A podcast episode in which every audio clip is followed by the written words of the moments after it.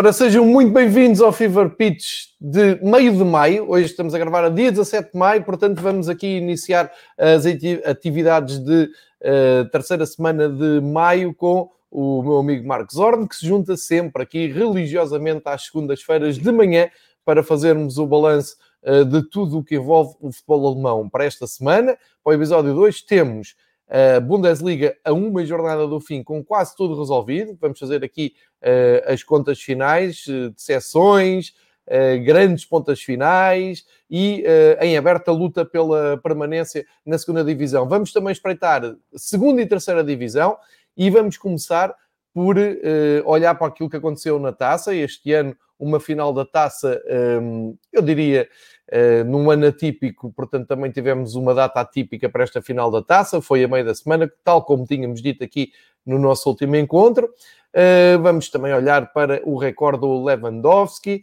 e uh, ainda algumas mudanças, muitas mudanças de treinadores este ano e na ponta final ainda tivemos mais umas mudanças, pro, mais pro, um, propriamente no Colónia e no Werder Bremen. Para explicar isto tudo muito certinho e para seguirmos aqui uma linha no tempo e para termos aqui uma pauta organizada, conto então com o Marques. Marques, bem-vindo muito bom dia e mais uma vez, muito obrigado por estares aqui connosco. E vamos começar precisamente pela final da taça da Alemanha e essa grande reta final que é o Dortmund, que nós aqui, sabiamente, enterramos a meio da temporada a dizer: Ok, já não, já não vai dar para nada, e aqui estão eles, renascidos e quem sabe aqui lançados por uma grande época, uh, continuando até com o Alan na próxima temporada e pode ser que aconteça aquilo que nós dissemos aqui há um ano que íamos ter um Dortmund a lutar pelo título. Não tivemos, uh, batemos forte e feio e aí estão eles renascidos. Vitória na taça, Liga dos Campeões ganha, mas olhamos primeiro para a final da taça. Marcos,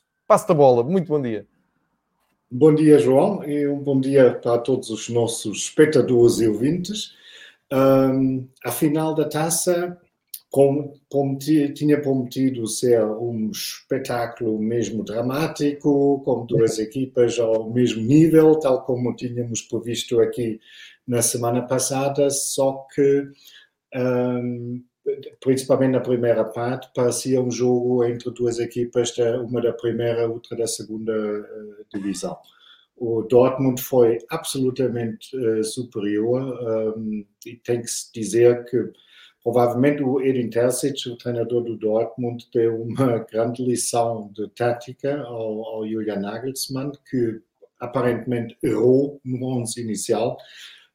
Eu não sou o grande perito de, das táticas, eh, como algumas pessoas que também participam aqui no Fever Pitch, mas acho que foi visível, principalmente a forma como depois o Leipzig entrou na segunda parte, Uh, depois das mudanças efetuadas do Nagelsmann, uh, que a equipa mostrou uma, uma, cara totalmente diferente e foi, em princípio, a melhor equipa em campo durante a segunda parte, só que um, o Dortmund aproveitou a primeira parte para resolver o jogo e, uh, nomeadamente, o, o terceiro golo, mesmo antes do intervalo, acho que acabou com as esperanças da equipa do Leipzig que, tal como o seu treinador, continua sem um único título.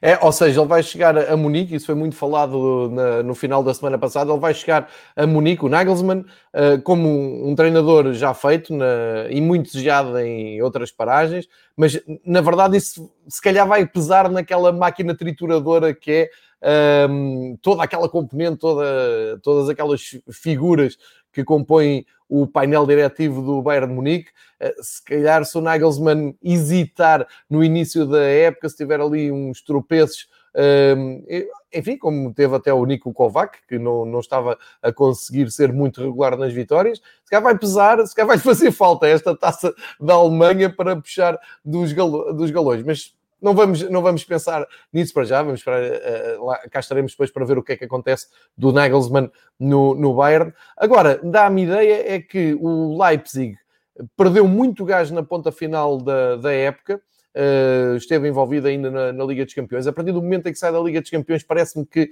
Uh, e, e, com todas estas mudanças de, equipa técnica à cabeça, contratações como por, uh, por exemplo, o Pamecano, dá-me ideia que o Leipzig tira muito cedo o pé do acelerador, como costuma dizer em linguagem automobilística, e o Dortmund aparece quase das trevas, não é? Com, um, já tinham apontado o Mark Rose uh, à entrada na, na equipa e parece que de repente o, um, o treinador, o Terzic, uh, interino, ganha ali uma força e ganha ali uma. Um, eu até diria uma química com o plantel absolutamente inesperada. E o Dortmund é uma das boas equipas neste final de temporada. Uh, e, e, e, até pergunto se uh, vi bem no, no, nos ecos da, da, imprensa portuguesa e de alguma estrangeira que o Dortmund está mesmo convencido que vai ficar, por exemplo, com o Haaland para o próximo ano. E se assim for, é um Dortmund sempre muito forte, não é? Sim, o Dortmund nunca disse outra coisa a não ser que o Haaland tem contrato sem cláusula e partem do princípio que ele fica. Tal como já dizemos na semana passada, obviamente os jogadores hoje em dia têm meios uh, para forçar uma saída, mas eu acredito que a presença agora confirmada do Dortmund na próxima edição da Liga dos Campeões uh, vai ajudar muito a permanência do, do Holland uh, na Bundesliga, obviamente para o campeonato em si era uma tremenda mais-valia, porque, sem dúvidas, é dos avançados mais interessantes neste momento ao nível mundial. Em relação ao, ao Nagelsmann, uh, obviamente não seria por uma taça ganha que o estatuto dele em Munique uh, estaria completamente diferente, mas tu tens toda a razão que o Leipzig, a partir do momento também em que estava, era mais ou menos óbvio que o Nagelsmann iria abandonar o vácuo, também perdeu o gás e isso foi uma constante uh, durante essa época. Não me recordo uma, de uma época igual ou nem parecida uh, como desta vez, em que havia tantas saídas uh, anunciadas prematuramente e nomeadamente Mönchengladbach, também o Leipzig e obviamente no caso mais uh, grave, se calhar, eh, o Eintracht Frankfurt, uh, em que as equipas sofreram mesmo uh, as consequências dessas um, saídas anunciadas tão cedo. Exatamente, e eu, eu, suponho que um, com a entrada do Marco Rose na, no Dortmund, uh, vamos ver só aqui uma coisa muito rapidamente, Marcos. Nós concordámos os dois que o Marco Rose tinha feito um, um, e fez um bom trabalho na sua passagem do Mönchengladbach. Temos que olhar para trás, não só este ano, mas também o ano passado, especialmente o ano passado, em que jogaram um ótimo futebol e acabaram merecidamente na Liga dos Campeões e fizeram uma ótima Liga dos Campeões para aquilo que eram as perspectivas do Mönchengladbach. E dissemos Marco Rose no Dortmund, sim senhor, parece-me ser um passo hum, lógico e se calhar uma, um avanço na carreira de Marco Rose. Mas ao dia 2, se calhar, não sei, não é? Não sei se o, se Terzic agora não, não mantinha esta química para o próximo ano. Ou, por outro lado, e, e já andamos aqui a ver futebol há muitos anos, hum, também não sei se isto não terá sido uh, precisamente por uh, os jogadores saberem que o Terzic ia embora, terem mostrado mais alguma disponibilidade, que às vezes isso acontece, não é? Uh, o próprio Mark Rose foi ao contrário. Quando soube da sua partida de Mönchengladbach, o Borussia pareceu perder... Pareceu não, perdeu. Até teve uma queda absolutamente incrível no, nos resultados. E depois a coisa estabilizou quando assumiram mais a, a, a questão.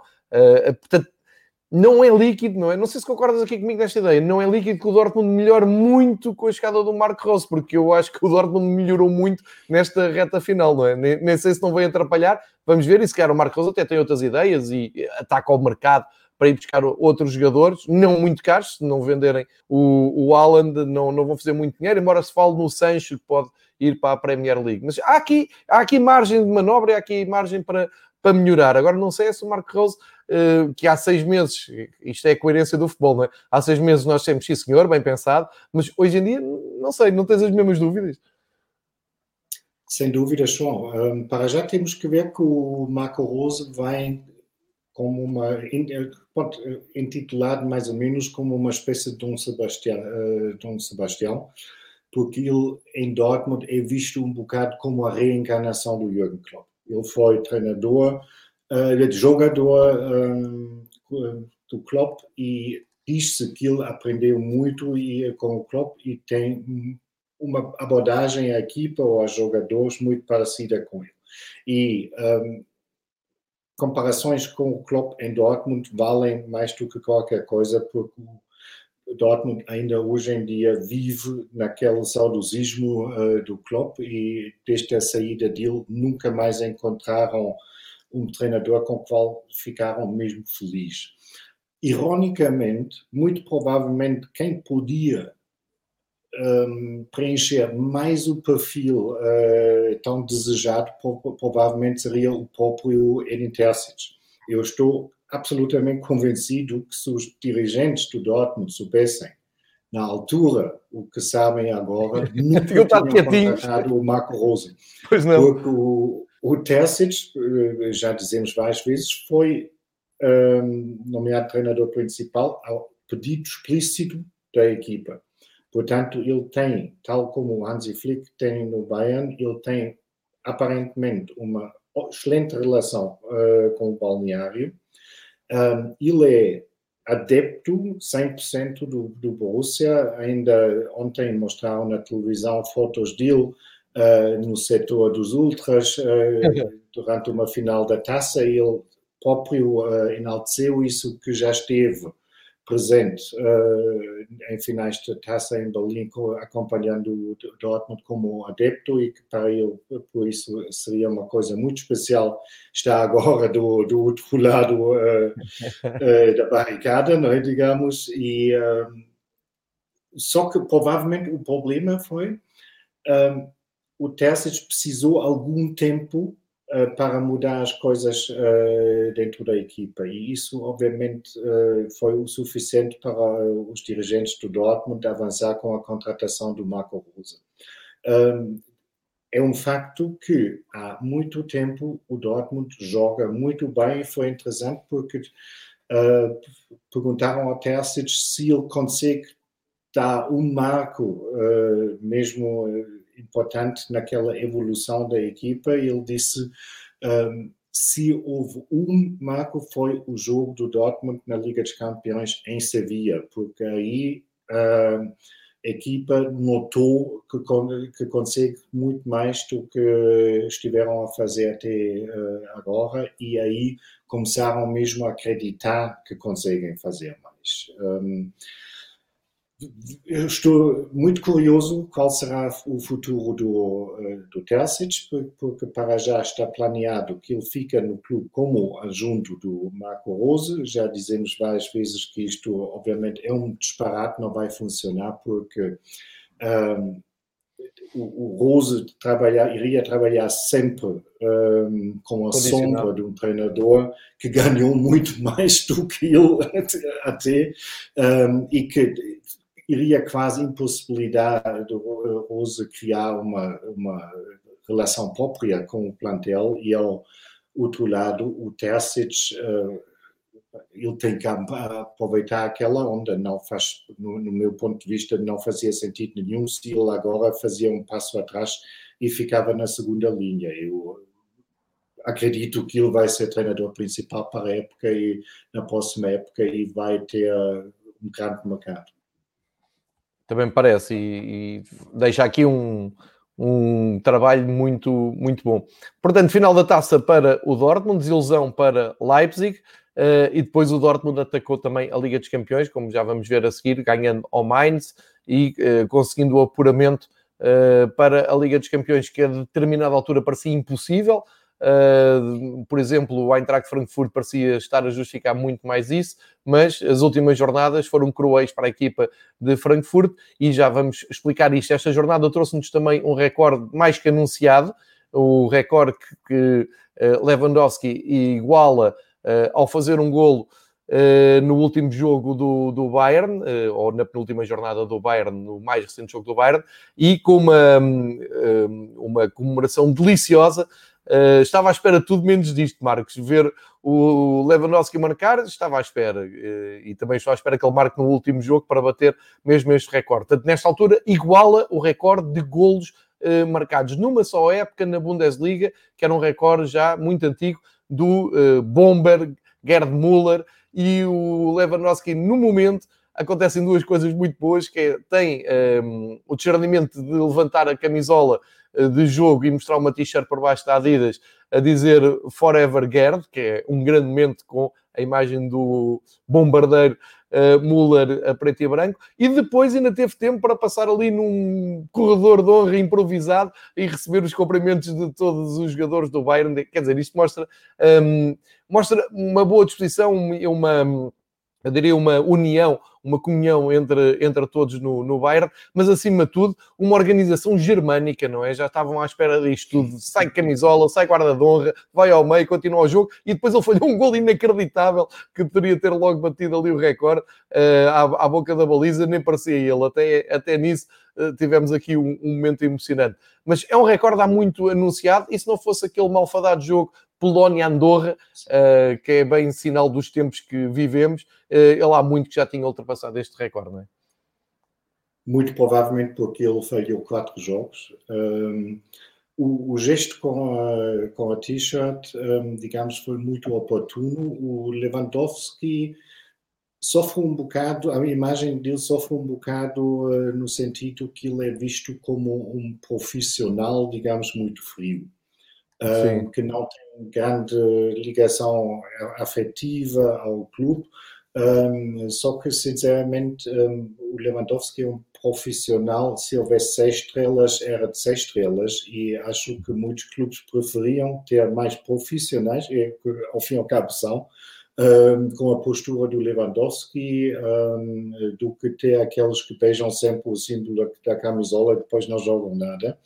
Uh, mas, obviamente, isso foi um, foi um gesto muito simpático e que acho que fez muito bem a imagem do próprio Lewandowski, uma vez que o Gerd Müller é uma personagem muito querida uh, na opinião pública na Alemanha. Ele ainda está vivo, mas uh, está completamente demente. Ele sofre de Alzheimer e já okay. não, não reconhece ninguém.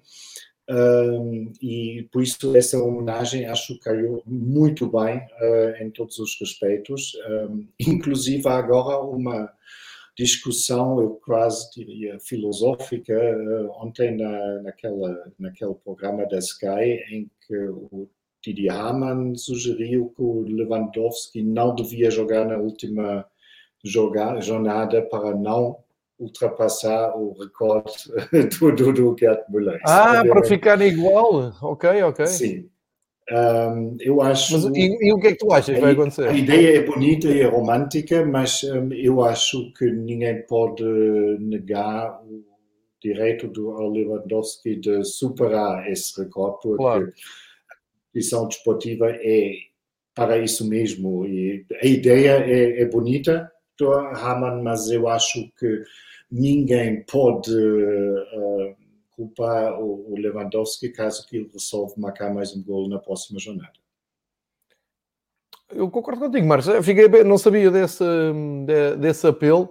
Eu acho que até mostra mais respeito se tentar bater o recorde e, uh, enfim, eu acho mais respeitoso por, por, isto pode ser uma contradição, mas acho mesmo mais respeitoso um jogador ultrapassar o recorde do outro, por muito lendário que seja, um, do, porque não vai beliscar em nada o valor do, do anterior recorde, nem vai beliscar em nada o valor do Gerd Müller. Por, não, não é por isso que ele deixa de ser uma lenda do, do Bayern. E assim mostra também uh, que houve evolução ao longo do, do, tempo. Não quer dizer que o Lewandowski, se calhar comparado diretamente com o Gerd Müller, seja melhor ou pior, que seja uh, mais completo ou menos completo. Eu acho que não é por aí. Eu acho que os números... tempos também completamente diferentes, João. Eu acho que nem faz sentido Estamos não a falar de um jogador que jogou há mais de 40 anos. E Isso mesmo. eu acho que o assunto só tomou essas proporções na Alemanha porque nós todos vivemos uh, ao longo de quatro décadas completamente convencidos que esse recorde Imbatível. nunca, mas nunca seria alcançado. E claro.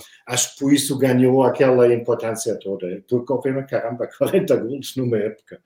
É. É incrível. Isso, é, isso é, é, é, absolutamente incrível. Uh, mas acho mais respeitoso o Lewandowski tentar uh, marcar. Há uma coisa que me irrita nos recordes que é eh, de repente ficares cego com isso e jogares só para um recorde. Uh, Sim. Pá, uma coisa que o, é o Ramos Cristiano fez Ronaldo um bocado. Ou o Sérgio Ramos fez na seleção. jogador já só se fala de números. Sim, sim, sim. Isso, isso confesso que faz mais confusão.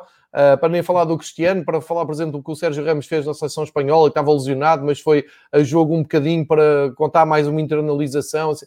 Isso aí, enfim, vale o que vale, também não, não, não é nenhum drama, mas acho mais um, honroso um Lewandowski no seu auge, numa época extraordinária que está a fazer num grande Bayern de Munique, a chegar ao último jogo e marcar um gol com naturalidade, não é forçar, mesmo que ele até uh, falhou alguns jogos, do que próprio. Eu acho que se o Gerd Müller estivesse a 100% um, e a seguir o campeonato e estivesse, uh, infelizmente não está, mas estivesse 100% ciente da, da, da sua presença, uh, diria que queria que o Lewandowski uh, marcasse, porque acho que isso até valoriza mais o recorde. Mas pronto, isto é, já estamos aqui a filosofar, já estamos aqui uh, a dar também, estou para aqui a dar muita opinião, mas eu acho que vai acontecer mesmo gol do Lewandowski na última jornada, vamos ver. é um, uma das poucas opções em aberto para percebermos o que é que acontece na última jornada, porque nesta uh, ficou decidido que Leipzig, Borussia Dortmund, Wolfsburg estão confirmados na Champions League do próximo ano, juntam-se ao Bayern de Munique, o quarteto alemão fecha nos quatro primeiros lugares uh, que já não vão ter mudanças, e com isto que quero dizer, e já estou aqui a partilhar com vocês a classificação um, na 33 jornada, Tinha aqui, tenho aqui uma dúvida para lançar uh, para o Marcos, que, que há pouco uh, ao ver uh, a, a, tabela suscitou-me, mas para já coisas importantes. O Wolfsburg e o Borussia não podem trocar de posição na última jornada porque têm os mesmos pontos. Se uma equipa fizer mais pontos que, que a outra, o Leipzig está seguro já no, como vice-campeão. O uh, Eintracht e o Leverkusen também já estão na Liga Europa uh, sem grandes problemas. A minha questão aqui, uh, Marcos, se souberes, se me souberes dizer, é se o sétimo lugar garante entrada na Conference League um, direto, portanto, uh, temos aqui, e, e, se isso, se a tua resposta for sim, temos aqui o União Berlim em vantagem, mas depois temos o Mönchengladbach e ainda o Stuttgart e o Freiburg com hipótese de ir para essa terceira competição da, da UEFA, que eu penso que para, para o União de Berlim seria altamente uh, atrativo. O Mönchengladbach vem da Liga dos Campeões, não tanto. Para o Stuttgart, que vem da segunda divisão, era capaz de ser interessante, e para o Freiburg, se calhar, também interessante. Mas o que eu estou a dizer faz sentido? É, é, é este o lugar da, da Conference League para a Alemanha? Tal e qual, João. Só que não dá direito à entrada direta. Eu acho que só okay. dá direito a disputar o playoff, o último para, para entrar. Não deve ser dramático, porque não deve apagar equipas muito melhores, de campeonatos muito Olha, melhores, não sei. Lembra-te do Wolfsburgo, que foi eliminado é na, nos playoffs da... O Hoffenheim, salvo ele também, não é? Uh, sim, sim, sim, sim, Não, o Hoffenheim foi nos Não, o Hoffenheim ainda foi a fase grupos, ainda foi a fase grupos, sim. Foi, foi mesmo eliminado nos playoffs e um, depende sempre um bocado, eu sinceramente não faço ideia quais são os potenciais adversários. E um, aparentemente todos têm que disputar um playoff, porque senão não faz sentido se a Bundesliga Sim. só tem um lugar que ainda tem que jogar o playoff. Mas uh, de resto, tudo bem resumido. Uh, Bayern, Leipzig, Dortmund, Wolfsburg na Champions, Frankfurt, Leverkusen, Liga Europa e depois ou União de Berlim, ou Mönchengladbach, ou Stuttgart, ou Friburgo uh, na Conference League. Ok, vamos, uh, nós vamos depois tentar uh, explicar melhor esta, esta nova competição, uh, quando também percebermos mais, como, como estava a dizer o Marcos, eh, os clubes que vão estar, que vão estar aqui presentes. mas então, ah, mas a minha pergunta era. Um, Marcos, se, se me confirmar a presença do União de Berlim, e vamos ter que esperar agora pela última jornada, era um feito incrível, mesmo sendo uma Conference League, não é? Sim, porque estamos a falar uh, de um clube que subiu pela primeira vez na história dele uh, a primeira divisão há um ano atrás, não contando, obviamente, com os campeonatos da antiga RDA, mas uh, da Bundesliga, um, e alcançar um lugar europeu, mesmo de uma nova competição, logo no segundo ano, obviamente seria um prémio incrível para a excelente época que o Lyon fez eh, e temos que esperar tu sabes que eu tenho, tenho, sempre algumas dúvidas se isto é mesmo benéfico para, para esses clubes ou não, porque certo. já tivemos os casos do Mainz ou do Friburgo que depois sofrem com aquela sobrecarga de jogos porque não têm plantéis que são feitos para isso. Não são, os plantéis não são suficientemente profundos, mas uhum. obviamente o sonho de qualquer adepto de futebol é ver a, sua equipa jogar numa competição europeia, por isso não quero ser aqui o, desmancha prazeres. Claro, um, claro. E se o Lyon consegue, de certeza iriam uh, partir para essa competição com todo o gosto. Eu agora até vou deixar aqui uma, uma farpazinha, não é? que não resiste. Um, até estou admirado de chegarmos aqui à última jornada da Bundesliga e não aparecerem notícias que o Union, o Mönchengladbach, o Stuttgart e o Freiburg não uh, fizeram a sua licença junto da UEFA em tempo útil para poderem estar aptos uh, para um apuramento na última jornada, que é uma coisa que acontece noutros campeonatos eh, quando chega ali às últimas jornadas. estás a falar, João. Não é? É, é que, Marcos, tu não fazes ideia o quanto me transtorna. Este, e, e o, o, pior nem é a notícia da falta de licenciamento, é a naturalidade com que isto é dito. Assim, ah, houve então, já, já, já acontece pela segunda vez. Porque isto, segunda vez, vez, isto acontece há anos, foi o desportivo das aves, não é? Na, na altura Sim. que foi o primeiro. Não, mas vai por, muito mais para trás. Um, Pode-se dizer, pronto, ninguém se lembrou disso, não foram. pronto, nunca é pensaram. Caro. Eu gosto do, do, argumento assim, é muito caro. É pá, então, se calhar há uma secção Acho que custa 7 mil euros, não é? Sim, não sei, não, por acaso não sei. Não, não, não mas já deve ir por aí. Acho que os adeptos é aqui faziam ainda uma vaquinha para, para juntar esse dinheiro. Epá, eu, isto não tem nada a ver aqui com, com o futebol alemão, mas uh, repara, estamos a falar aqui de Bundesliga todas as semanas. Fico espantado, chegámos ao, ao, ao, final e não apareceu ninguém a dizer ah, o União de Berlim estava só a, a lutar pela permanência, não fez um, a sua pré... se lembrou. Não, epá, não acontece. E porquê é que não acontece na Alemanha e acontece em Portugal? Era isto que eu gostava que me explicassem.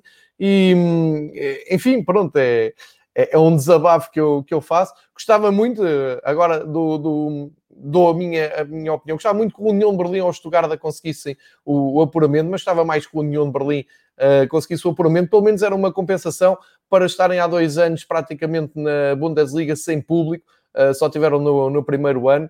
Uh, e o Marcos já, já aqui explicou como é bonito o estádio do União, como é um, ehm, clássico, um estádio à antiga do União, e assim um, com o tempo a passar, até tinha esperança que pudesse receber algum público no jogo europeu. Era um ótimo, um, um ótima prenda para os adeptos do União que deixavam de ir ao, ao estádio numa altura em que o União Uh, tinha como objetivo máximo não descer da divisão e de repente faltavam num jogo da, da Europa. Era uma coisa extraordinária. Olha, já, já falamos... um pequeno reparo ainda, peço desculpa, um pequeno reparo ainda em relação à União de Berlim. Um, ouvi uma opinião muito interessante ontem, olhando uhum. para o meio da classificação e para baixo, que tu tens vários clubes, nomeadamente União de Berlim, mas também Friburgo, por exemplo, ou o Mainz na segunda volta, que apostaram em formar equipas e, um, e tem treinadores que estão mesmo focados em fazer a máquina funcionar bem e não tanto uh, apostar em grandes nomes ou uh, jogadores individuais muito, uh, muito bons. Uh, que, por exemplo, um, exemplo do Hertha BSC ou mesmo de um Colônia ou de um Schalke, até que também conta com grandes nomes no, nos plantéis. E um, aquele jornalista ontem disse que aparentemente há uma maneira de sobreviver muito bem até ter bastante sucesso na Bundesliga em formar plantéis a um custo relativamente baixo e esquecer os nomes sonantes e apostar mesmo numa, numa equipa sólida. É muito, muito interessante. Uh, acaba, eu, eu, acho que a primeira vez que ouvi falar do projeto União Berlim foste tu aqui que, que o explicaste e que explicaste de onde vinham, para onde iam e o que é que estavam a fazer. E lembro-me de uma conversa que nós tivemos aqui, um episódio que está registado nos arquivos, em que tu explicaste as diferenças entre o projeto União e do Herta, uh, e inclusive na altura em que falámos, uh, conseguia-se vislumbrar uma coisa mais digna para o Herta, que queria se assumir como grande clube de uma capital uh, de um país do, do futebol, coisa que acontece em quase todos os países europeus e na Alemanha não acontece. E ao dia 2 temos uh, ali o Herta já, já salvo, já, já, já não desce de divisão, já nem vai sequer ao playoff, mas teve uma época muito, muito sofrida uh, e tem que olhar para os vizinhos como possíveis um, europeus do, do, próximo ano, isso teria alguma piada. Já agora, ia-te pedir também aqui um comentário ao Wolfsburg, já falámos do Leipzig e do Dortmund, uh, falámos também da, da, desta zona europeia antes da Liga Europa, já vamos espreitar uh, se o Eintracht e o Leverkusen uh, têm um prémio ou se ficam uh, desolados com uh, a não entrada, mais o Eintracht do Leverkusen na Liga dos Campeões, mas quem conseguiu foi o Wolfsburg. Absolutamente justo, não é? É um apuramento justo e parece-me um crescimento sustentado da equipa do Wolfsburg. Já no ano passado fizemos aqui grandes elogios um, e parece que nos habituámos a ver o Wolfsburg ali no top 4 e não é aquele nome que, para quem é menos atento à Bundesliga, quando falas no Wolfsburg, não associas uh, o, o, o, clube uh, às maiores potências do futebol alemão. Mas a verdade é que eles estão muito sustentados lá, lá em cima, com os mesmos pontos do Dortmund, uh, ainda a lutarem por um terceiro lugar. Ótimo trabalho que está a ser feito no Wolfsburg. Sem dúvidas. Um, só temos que ver. Aparentemente, o treinador Oliver Glasner também vai sair, porque também não está bem com o diretor desportivo, Jörg Schmatke, mas um, o projeto do Wolfsburgo é sustentado, sem dúvidas, e obviamente é mais um clube sem grandes ondas de agitação, porque o Wolfsburg, já dizemos aqui, eh, a cidade vive praticamente da fábrica de Volkswagen e não, tu não tens os jornais ou, ou mesmo as uh, estações de televisão todos com atenção e eu até diria que o Wolfsburg qualificou-se uh, para a Liga dos Campeões sem ninguém dar por isso. Exatamente. muito Foi uma coisa assim muito falar. natural, não é? Mas isso é um elogio que fazemos. Sim, sim, mas passam quase despercebidos. Tal e qual. Porque nunca, nunca houve grandes notícias à, à, volta do clube, também nunca havia assim resultados ou jogos que dizem, epá, isto fica para, para a história. Uh, jogaram tranquilamente e, e, praticamente toda a época ficaram nesses lugares. Não havia grandes altos e baixos, como por exemplo no caso do Dortmund, ou visto da perspectiva de agora ainda muito mais do, do Frankfurt, obviamente, porque eh, para, para o Frankfurt, obviamente, é o descalabro total, uh, o que aconteceu agora nas últimas jornadas. É, e, podemos, e podemos falar nisso, mas já agora deixa-me perguntar-te: o Wolfsburg trocando de treinador no, no próximo ano, um, há alguma linha, alguma ideia, alguma luz sobre o que será a equipa técnica do Wolfsburg e o que poderá um, o Wolfsburg fazer tanto na Liga dos Campeões como no, no, campeonato? Ou é melhor esperarmos também pelo final do campeonato e ver o que é que, quais são os próximos passos da, da equipa dos Lobos, que não há muitos anos foram campeões da Bundesliga. E lembro-me do com o guarda-redes passou pelo Nacional da Madeira, o, o Diego, na, na baliza. Uh, tenho, tenho, pelo menos tenho, tenho esta memória. E o Magat como treinador. E o Magat como treinador, exatamente. um, em relação ao treinador, João, pelo menos desde que eu sei, ainda não, não se diz nada sobre essa questão. Um, também temos que ter em, na mente que isto, a saída do Glasner até agora é mesmo só rumores, mas são rumores que existem há meses, por isso se calhar há algum fundamento e um, o Oliver Glasner é austríaco e é pelo menos aqui apontado como novo treinador do Red Bull Salzburg. O que podia aparentemente ser um passo para trás, se volta para a Bundesliga austríaca, mas por outro lado, um, o Salzburgo, crónico candidato a todos os títulos uh, que ganhar na Áustria e, obviamente, é um clube uh, do universo Red Bull, o que, obviamente, para um uh, treinador pode ser por si já atraente. e vamos seguir com, com muita atenção os próximos passos dos Lobos, porque realmente estão a fazer. Tem, tem um projeto muito consistente e é como diz o Marcos, muito discretos. Não, não vejo ninguém a fazer grandes estudos sobre o que se passa em Wolfsburg. Bom, agora vamos uh, aqui para um pequeno prémio de consolação do Marcos, que passou uh, vários meses na nossa companhia aqui às segundas-feiras de manhã, uh, a falar de um clube rival e quase sempre em tom muito elogioso para aquilo que, que vem a ser o campeonato do Eintracht de Frankfurt.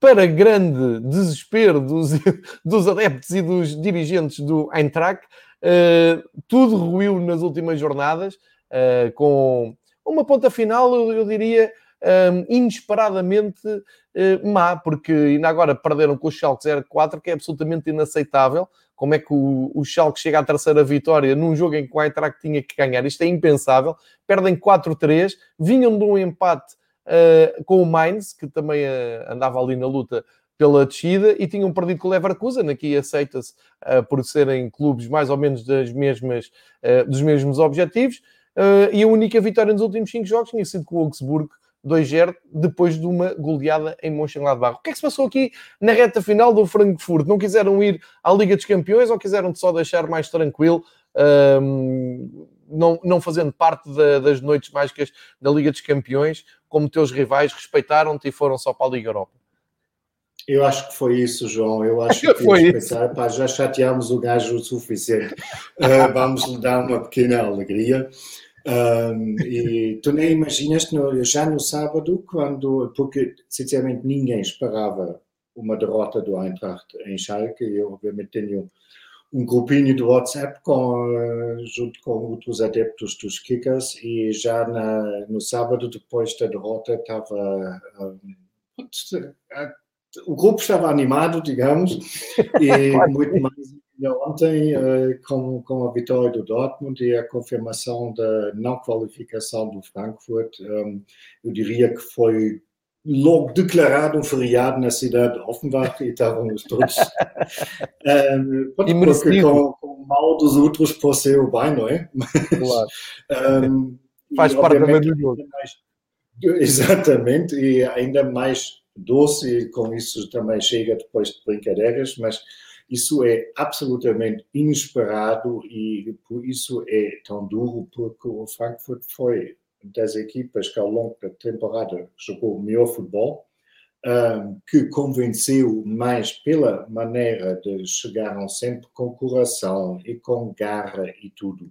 E eu acho que foi exatamente isso o que mais se pediu, porque para vencer um Schalke 04 chega uma equipa média, média baixa, que simplesmente está com vontade de jogar futebol. Acho que não é nenhuma falta de respeito para com o Schalke de constatar isso. E o Frankfurt até esteve a ganhar 2 a 1 um, e nem assim conseguiram uh, uh, segurar a vantagem contra uma equipa que até, até lá, ou digamos de outra forma, contra a segunda pior equipa da história da Bundesliga. E isso, obviamente, eu arriscava dizer se os responsáveis do Frankfurt soubessem o que estão a saber. Hoje é um bocado a mesma conversa como tivemos há pouco do, em relação ao Dortmund. Eu acho que tinham demitido tanto o Freddy Bobic como também o treinador Adi Hütter, porque eu acho que é, é claro como água que, que, o que foi a causa para essa quebra abrupta do rendimento da equipa foi quando foi uh, consumado um, ou anunciado a saída do Adi Hütter.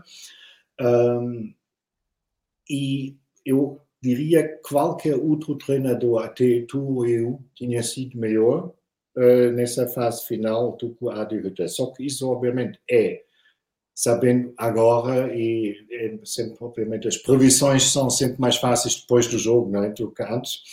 E, mas eu acho que se os responsáveis podiam voltar atrás, faziam muito, eh, tudo de uma forma muito diferente, porque ninguém sabe quando será a próxima vez que o Frankfurt vai estar tão perto de uma Liga dos Campeões eh, como esteve esse ano. E isso acho torna a questão ainda muito mais amargo, porque o Frankfurt não é um crónico candidato a Champions. E um, não sei se tem que dizer once in a lifetime, mas eu acho que para muitos, principalmente para os adeptos, é extremamente frustrante porque muita gente tem a noção que isso foi desperdiçado, digamos, quase uma oportunidade única.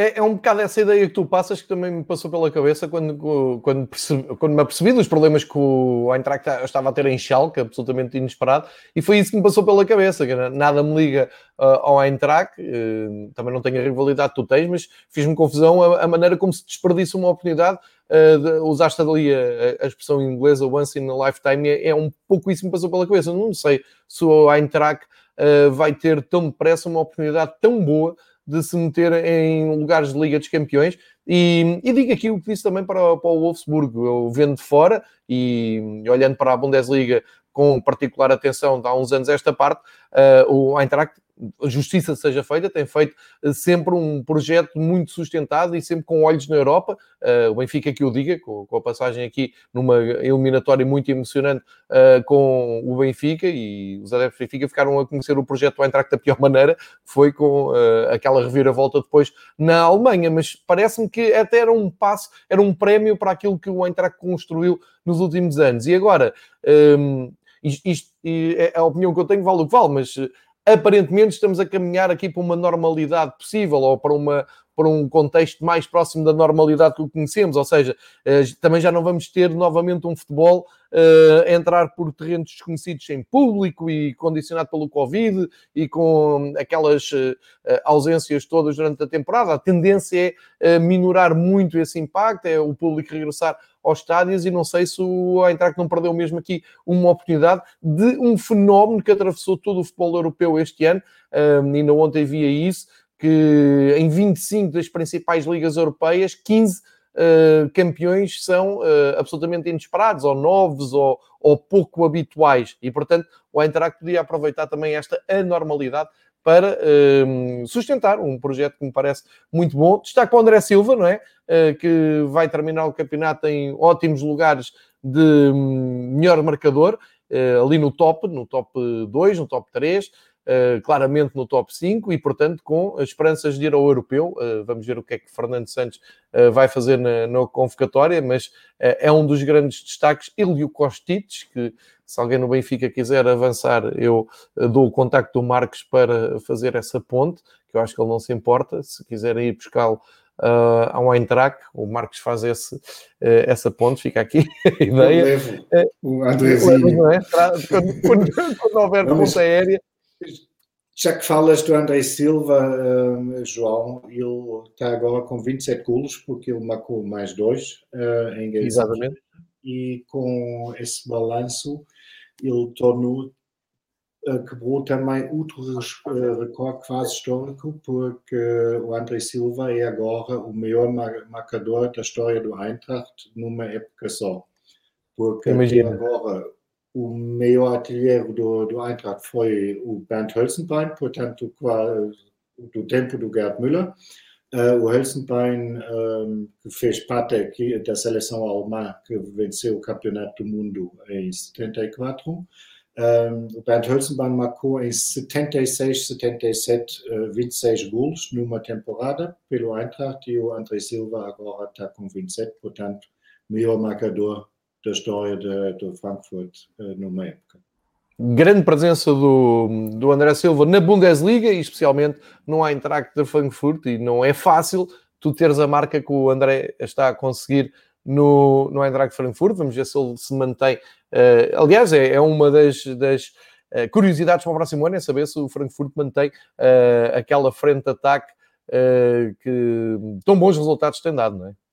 E com isso, obviamente, uma entrada na Liga dos Campeões tinha ajudado imenso. Primeiro, para motivar os, os melhores jogadores a permanecerem, porque também não são tantos clubes que podem uh, oferecer uma presença na Liga dos Campeões. E, obviamente, uh, embora que tu disseste e bem que o Frankfurt nos últimos 10, 15 anos mudou muito, porque a Eintracht foi sempre um clube cheio de agitação, com escândalos, até houve porrada nas assembleias e não sei mais o que isso mudou completamente com a entrada na altura do Herbert Bruchhagen como gerente da SAD. E nos últimos 10, 15 anos o Frankfurt tornou-se num clube tão bem gerido que já é chato, no sentido que já não produz nenhum escândalos, nenhumas grandes notícias, está tudo tranquilo, está a ser feito um bom trabalho que deu quase enormes frutos uh, essa época. Um, e, obviamente, uma, uma entrada ad, adicional, principalmente depois de uma época sem receber terra nenhuma, um, na ordem de 30, 40 milhões, é o que dá a fase de grupos uh, da Liga dos Campeões uh, facilmente, tinha possibilitado ao Frankfurt dar um grande passo para trás, enquanto agora vão ter que provavelmente fazer dois uh, para frente, desculpa, agora vão ter que fazer dois para trás. Isso não quer dizer que nunca mais vamos ver o Frankfurt nesses lugares, mas obviamente nunca. Eles tinham tudo para consolidar a posição que quase conquistaram uh, nessa época. E isso desperdiçaram. É, vamos ver, e por, e por, isso mesmo é que vamos ter que esperar para ver se mantém uh, os jogadores que, suponho eu, vão ser muito aliciados. Uh, eu, Alguns de certeza absoluta, eu diria, é? diria uns cinco. Tem ali muito por onde, por onde atacar os maiores Sim. clubes da, da Europa, porque há, há, ali muita qualidade, isso é um elogio que fica. Olha, quanto à, à, luta pela descida, o Schalke já há muito tempo que já lá está, mesmo assim ainda fez esta gracinha que tu muito apreciaste uh, de bater o Frankfurt, portanto o Schalke ainda ficou aqui para estar uma alegria, muito bem, e agitou isto. Uh, o que é que nós temos então para a, a última jornada, para resolver? Colónia, Werder Bremen, Armínia e uh, é este o trio, não é? Uh, está reduzido a isto. Colónia, Werder Bremen e Armínia a lutarem para não descer. Ora bem, tanto destes três, tanto podem descer um deles desce diretamente, um deles vai ter que jogar com o terceiro classificado da Bundesliga Sim. e outro vai festejar uh, no final da, da jornada, da, da próxima jornada. Uh, pontos. O Colónia tem 30, o Werder Bremen tem 31 e o Armínia tem 32. Ora, nesta luta, se calhar vale a pena olharmos para a próxima jornada para perceber, um, teoricamente, quem é que pode ter aqui mais ou menos vantagem e perceber também o que é que o Marcos acha de, desta sobrevivência. Estou a ver aqui, o Armínia vai jogar ao Stuttgart, o Stuttgart ainda luta por uh, a tal presença europeia, caso uh, os outros facilitem. O Colónia recebe o Schalke, mas o Schalke acaba de pregar aquela partida, portanto, uh, tem que haver aqui atenção redobrada. E o Werder Bremen, que nós tanto elogiamos, e na sou do tempo, viemos, viemos aqui às segundas-feiras dizer muito bem, Werder Bremen este ano, longe destas... Tudo tranquilo. Do, longe da luta. Não, não, cá estão eles. Werder Bremen a receber o Mönchengladbach. Ou seja, Bremen e Colónia jogam em casa, Armínia joga fora, menos mal porque o efeito público não é uh, para levar uh, em conta neste, nesta última jornada. Portanto, quem é que tu achas que está mais perto de ficar na, na Bundesliga? Um, digamos assim, o Colónia para mim continua a ter boas hipóteses porque obviamente tem o adversário mais acessível. É o único adversário para quem já não está nada em jogo e um, vamos lá ver se o Schalke quer mesmo se despedir com duas vitórias seguidas da Bundesliga, o que obviamente tinha a sua graça, mas um, olhando para, para o papel, uh, a Colônia tem a tarefa mais fácil. Um, eu não sei bem como será para o Bremen, porque o Bremen obviamente está uma, numa onda tão negativa um, que o, os responsáveis demitiram agora mesmo o Florian Kofeld, o treinador, uh, há uma jornada antes do final da época. Isso, obviamente, mostra o pânico há, no entanto, uh, em Bremen, que existe em Bremen, porque o Werder sempre tinha dito, aliás, o Werder tem uma grande tradição de manter uh, os treinadores praticamente durante décadas E, mas, obviamente, o, o Bremen estava numa espiral tão negativa e, obviamente, eles, acho dos últimos nove jogos, uh, conquistaram um ponto.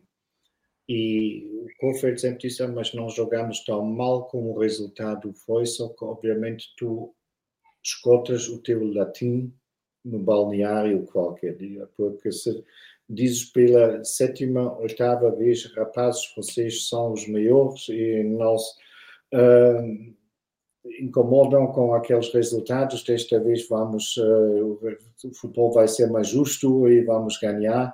A qualquer altura já ninguém acredita nisso. E um, se calhar deviam ter dado espaço umas semanas mais cedo, embora que eu sou muito admirador da forma como normalmente em Bremen gerem as coisas e não despedem logo sempre os treinadores, porque tiveram ao longo de muitas décadas grandes sucessos com essa estratégia.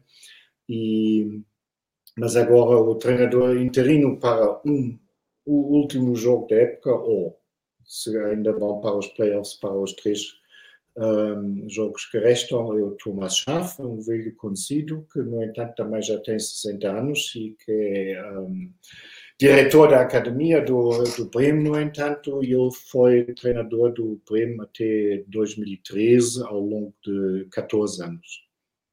Agora, muita responsabilidade nos ombros do Thomas Schaff. Portanto, eh, fazendo aqui o resumo, eh, vai haver aqui emoção pelo menos para estes três clubes. O Bremen uh, troca de treinador, o Colónia recebe um novo treinador. E isto nem é muito normal na, na, Bundesliga, pois não, Marcos? Isto não é. Isto, estamos a viver também neste aspecto uma, uma, uns tempos de eu diria, de decisões mais latinas, mais próprias de, do sangue latino. É? Isto, não, como tu estavas a dizer, não, não é muito normal.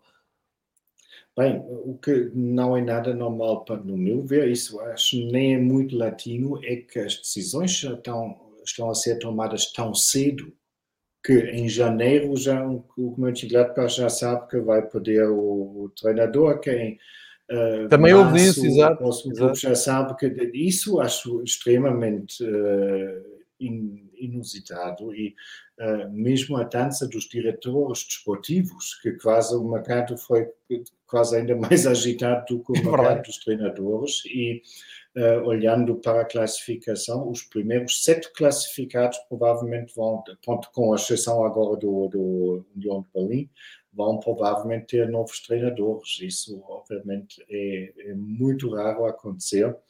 Um, o Colônia ainda não vai ter o novo treinador agora, isso vai ser o Friedhelm Funkel, vai ganhar as funções até ao final da época, o Colônia, mas o Colônia já anunciou que contrataram o Steffen Baumgart para a nova época.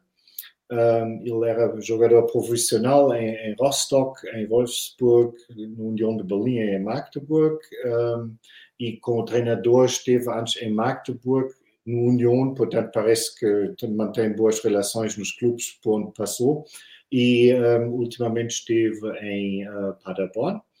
Um, ele, entre 2018 e 2019, subiu com o Paderborn da terceira para a primeira divisão, portanto é um uh, treinador com créditos uh, firmados, embora que seja um grande glamour.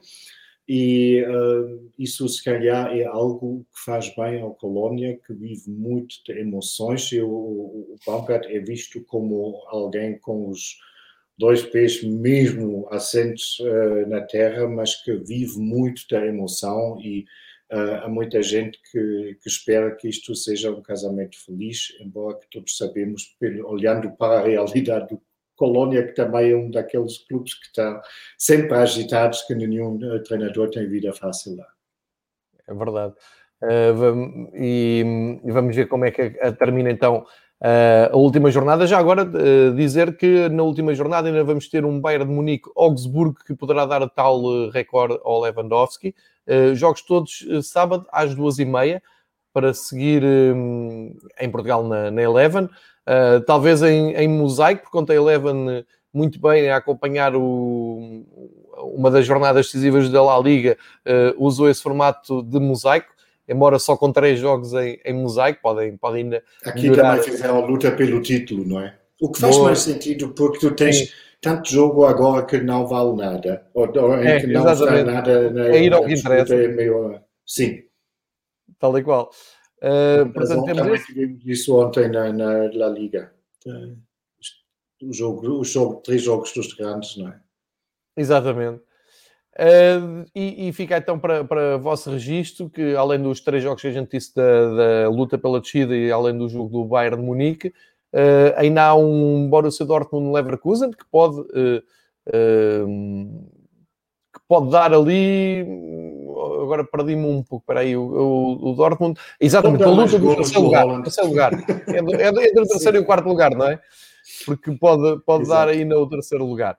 E temos também o Offenheim com o Hertha, temos o Wolfsburg com o Mainz, o Eintracht Frankfurt com o Friburgo, União de Berlim com o Leipzig, não esquecer esta luta também de entrada na Liga das, ou não é na Liga, é na Taça das Confederações, ou Liga das Confederações, não sei.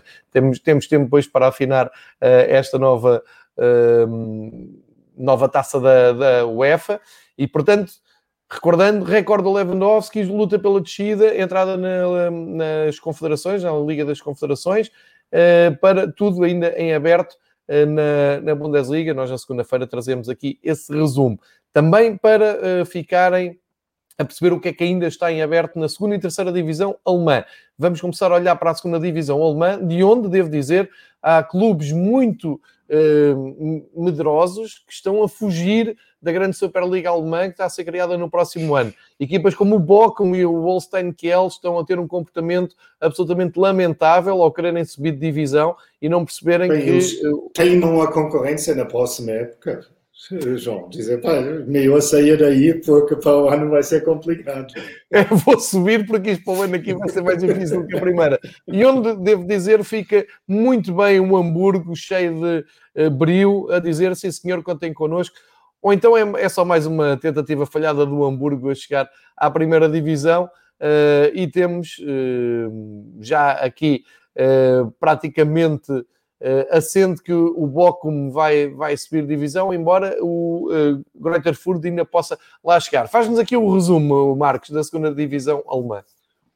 Bom, o Bochum e o Kiel desperdiçaram o matchball uh, nessa jornada, porque ambos bastavam ganhar uh, para garantir a subida, não fizeram. A única equipa que ganhou foi o Fürth, daquele trio da frente. Um, com isto, temos os três clubes no pódio certos, also Bochum, Kiel, Fürth vão ocupar os primeiros três lugares, só que ainda podem ocupar qualquer uma das posições. Also, Fürth ainda pode ser primeiro, Bochum ainda pode ser terceiro, etc. Um, o Hamburgo e o Düsseldorf ficaram fora da corrida depois dessa jornada o Hamburgo fez um especial favor ao aflito Osnabrück, que está em antepenúltimo lugar, porque o Osnabrück não tinha, eh, não, eles tinham perdido os últimos 13 jogos em casa. E depois vinham o teu Hamburgo para eles ganharem mais uma vez um jogo em casa, por 3 a 2. Uh, eh, portanto, são excelentes pessoas, uh, os teus amigos em Hamburgo. Um, e olhando para a descida, uh, temos o Würzburg já despromovido e depois tens quatro um, equipas ainda em perigo, um, que são, o, além do Osnabrück, o Regensburg, Sandhausen e o Braunschweig. Braunschweig também um, um clube bastante histórico, que já foi campeão, embora já há algum tempo. Um, está assim, portanto, ainda bastante por uh, definir na, na, segunda divisão, uh, e, mas o que está certo é que vão subir três clubes, ou dois, depende, uh, que não fazem parte daquele grupo dos grandes nomes de futebol alemão. Certo, são nomes que não nos habituámos a ver tanto na, na primeira divisão. Uh, já agora dizer que os jogos da, da segunda divisão alemã uh, acontecem todos no domingo às duas Exato. e meia. Portanto, sábado a, a, a, primeira divisão, domingo a segunda divisão, uh, sendo que, já agora fica também aqui a recordação do calendário, o Bochum joga em casa, recebe o Sandhausen e o Holstein Kiel recebe o Darmstadt, enquanto o Greuther Furt vai, uh, vai, vai, vai, deixa-me só aqui ver, recebe também o Fortuna do Düsseldorf. Portanto, se quiserem, no domingo às duas e meia, tentem uh, espreitar. Talvez a Eleven até transmita algum desses jogos, que eu sei que tem também os direitos da segunda divisão, e talvez tenhamos eco desta luta pela, pela subida e também pela permanência na segunda divisão. Vale a pena também espreitar a terceira divisão alemã, também já com uh, alguns dados para o Marcos partilhar aqui connosco. Partilho-vos também aqui uh, a classificação e eu lanço os dados dizendo o Dinamo Dresden carimbou este fim de semana o regresso à segunda divisão, ganha ganha, não sei se ganha, mas já, já está apurado. Pode, o Ansa Rostock ainda pode ganhar e o Dinamo perder, e como título de terceira divisão ainda está em aberto. Mas aqui o que interessa é que o Dinamo Dresden é o primeiro a chegar-se à frente, sobe. E Marcos, pelo que vi nas redes sociais, com muita confusão nas ruas, Sim. muitos adeptos do Dinamo Dresden, confrontos. Uh, enfim, não sei se isto são boas notícias para a segunda divisão, mas para já temos esta, este dado. E também temos aqui o dado curioso: o Bayern de Munique tinha sido campeão, estar ali em zona de descida. Sim, é verdade. Cenas lamentáveis em uh, estavam demasiadas pessoas em frente ao estádio ou nos, nas arredores, porque a polícia tinha feito cordões bastante longe do, uh, do estádio. Depois os adeptos queriam forçar a entrada no estádio e houve cenas mesmo muito feias e preocupantes, uh, mas com o Dresden, obviamente, é, também é um grande reforço de renome uh, para aquela Superliga que vamos ter na segunda divisão. Um, e ainda temos como hipótese de, de subir o Rostock, que também é um antigo campeão da EADA, uh, o Ingolstadt, e obviamente o nome mais sonante, o 1860 de Munique, que obviamente também ficava muito bem a essa nova segunda divisão, em que um, quando está tudo confirmado, vamos uh, fazer a, contagem de quantos campeões, campeonatos estão lá uh, representados, vão ser muitos. E olhando para baixo, o Kaiserslautern, que diz muito a muita gente, eh, está salvo, eh, já não podem descer. Eh, temos o Lübeck e o Haching despromovidos e os últimos outros dois lugares são disputados entre Uerdingen, Meppen e Bayern. Bayern, curiosamente, campeão da época passada. Vai ser uma grande Bundesliga 2 uh, onde só conseguem estar os melhores. Uh, é isto que eu vos tenho para dizer. Não é para todos. Não é para todos, e, e portanto já estou a imaginar um hambúrguer com o Dinamo Dresden, minha Nossa Senhora. mas... E com o Vera Primo. e exato. O grande, o grande clássico na, na segunda divisão. Um, Marcos, fica feita a viagem aqui pelo futebol alemão. Fomos da, da taça da Alemanha uh, ao recorde do Lewandowski, luta pela Liga dos Campeões resolvida, luta em aberto pela uh, Liga das Confederações, também por uh, permanência na segunda divisão, fomos à, à, pela primeira divisão, fomos à segunda, fomos à terceira, parece-me que está aqui tudo bem resumido em pouco mais de uma hora. e portanto resta-me agradecer, resta-me convocar-te para de hoje a oito dias para encerrarmos a Bundesliga, talvez ainda com um playoff uh, em aberto, talvez não de certeza, ainda com os playoffs uh, em aberto, uh, mas já com contas finais totais, para começarmos também a fazer aqui os balanços, para olharmos também já para o que vem do Euro, e portanto estás convocado na próxima semana e passo-te agora para as despedidas de, do episódio, mais uma aula sobre futebol alemão desta semana. João, a despedida desta vez vai ser um bocado mais uh, demorada. Eu Poupei okay. um bocado do meu chazinho no meu copo para fazer um brinde, porque faz hoje um ano que fizemos a, o primeiro episódio do Fever Pitch Alemanha e, como disse tu, começaste uma longa viagem pelos uh, campeonatos uh, pela Europa fora. Um, ano cheio de episódios, porque, pelo menos o que diz respeito à Alemanha, só duas semanas não fizemos nada. E acho que falo em nome de todos uh, que estão a seguir o Fever Pitch, que agradeço a ti uh, mesmo do, do, fundo do coração que faz esses programas que são uma mais-valia, não só em termos de pandemia, mas que explicam muita coisa, o que, a mim, o que, passa, o que se passa na Premier League, o que se passa na Liga o que se passa na, na Liga. Foi uma grande ideia que tu tiveste e espero que continues com esse espírito e com essa disponibilidade durante muito tempo. Muito obrigado, Marcos, mas isso diz mais da, tua uh, um, pontualidade e da tua disponibilidade uh, do que propriamente a qualidade do projeto. Nem todos conseguimos ter esta disponibilidade, mas uh, eu faço minhas as tuas palavras para e retribuo o agradecimento. porque hum, sem, sem ti, sem os outros colaboradores todos que aceitaram esta viagem meia maluca, nada disto seria possível e tu tens sido sempre dos, dos mais regulares. Uh, e isso tem, tem, tem, que ser também, tem que retribuir esse agradecimento. Um ano de Fever Pitch, uh, já me tinhas dito isso há uns dias, olha que eu juro-te que hoje parti para o episódio com a vontade de sempre, a determinação de sempre, aquela disponibilidade de sempre de aprender e de saber mais sobre futebol alemão. Nem me lembrava que completávamos o ciclo de um ano, mas pronto, fica aqui simbolicamente lembrado que estamos há um ano em sintonia com a Alemanha e outros países para percebermos um pouco melhor, e ainda bem, eh, porque foi um ano absolutamente atípico, com uh, resultados muito. Uh, pouco habituais e, portanto, também foi bom uh, todas as semanas irmos aqui contextualizando o que vai acontecer. As contas fecham-se para a próxima semana e, portanto, a partir da próxima semana inicia-se um novo ciclo de Fever Pitch, um, talvez já, ou a partir de hoje, um segundo ano de, de atividades, já com o Euro aí também à espreita, a ver se também conseguimos acompanhar aqui o Euro de modo, de modo condigno uh, para assistir a essa coroação da Alemanha campeã europeia, como tu sabes, Marcos, que de resto uh, sei que tu partilhas. Não, como tu sabes, João.